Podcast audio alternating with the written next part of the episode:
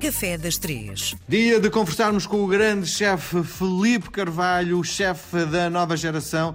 É o homem que está por detrás eh, do 50 Seconds, o restaurante que está no topo uh, da Torre Vasco da Gama, que já foi um monte de coisas antes de se virar hotel.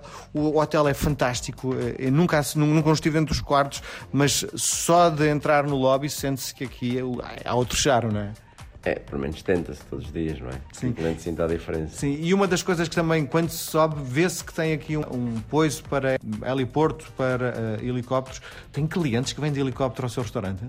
Não, eu acho que não dá, acho que não é permitido pousar aqui. Tem ali espaço, mas acho que não, nunca vem ninguém de helicóptero. Sim.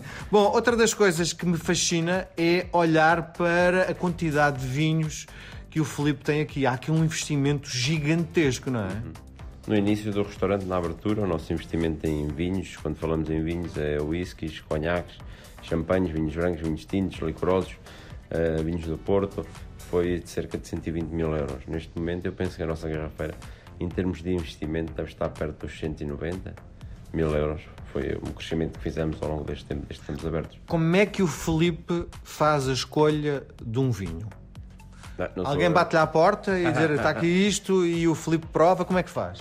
Não, tenho um chefe sommelier, que uhum. é o Marco Pinto, e o, e o meu chefe sommelier é quem tem autonomia para desenvolver e construir e continuar a fazer a evolução da, da carta de vinhos. Sim, um, uma das coisas quando se vai, se, olha, dê-me o vinho da casa. O vinho da casa em princípio é o mais barato. E aqui é o mais barato? não temos vinho da casa. Pimba, não é? Muito bem. Qual é, na sua perspectiva, o seu top, o vinho top aqui do 50 Seconds? Na minha perspectiva, o vinho tinto português que eu mais gosto é Valmeão.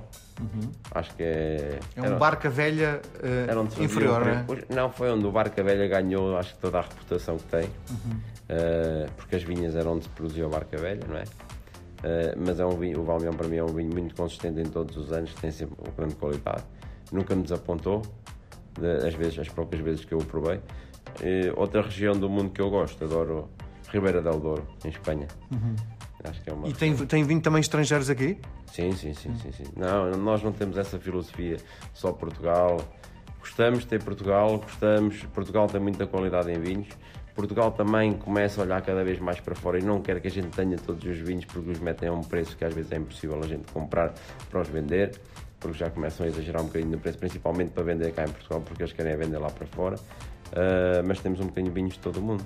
Muito bem. O que é que hoje nos traz no Café das Três? Hoje trago um pão de épice.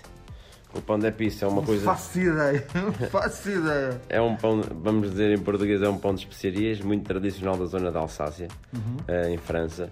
E é um pão que leva na base gengibre, leva várias especiarias dentro, como canela, cardamomo, dá para pôr várias coisas. E é um pão espetacular para comer com um foie gras, para comer só, também torrado com um toque de manteiga e com um chá vai abrir o aroma todo das especiarias, é uma coisa muito boa e espetacular de fazer. E é fácil de encontrar, porque eu, Filipe, eu nunca ouvi falar. Diga lá outra vez o nome. Pandepis. Pandepis, muito bem. Tem é fácil de encontrar? Podem encomendar através da internet, podem encomendar porque é um pão que tem uma longa duração, uhum. uh, mas também se quiserem podem fazer em casa, como, como se fizesse uma base quase de um bolo, uhum. mas com, com especiarias. Há várias Eu lembro-me que aqui há uns anos toda a gente tinha uma máquina de fazer pão em casa, não é? Eu tenho a minha na arrecadação, não é? Deixou de estar a moda fazer pão em casa, não é? Acaba por ser mais caro, não é? Fazer o pão em casa? Sim. Não.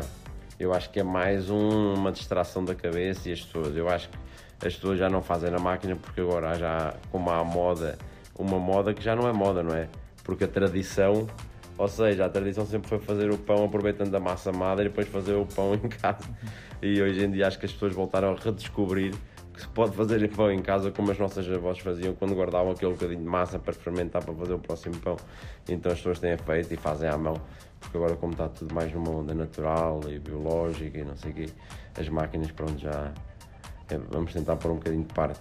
Muito bem. Felipe, nós voltamos a conversar na próxima semana. Um abraço. Tá, obrigado.